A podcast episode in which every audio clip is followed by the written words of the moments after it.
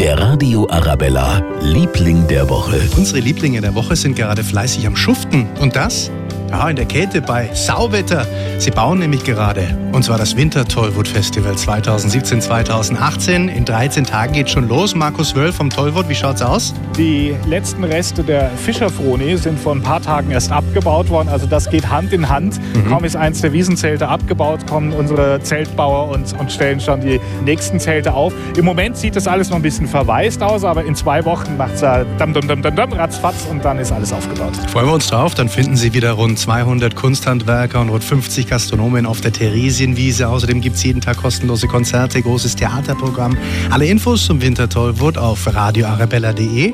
Ja, und ohne unsere Lieblinge, die fleißigen Zeltbauer auf der Theresienwiese, wäre alles gar nicht möglich. Deswegen ein dickes Dankeschön.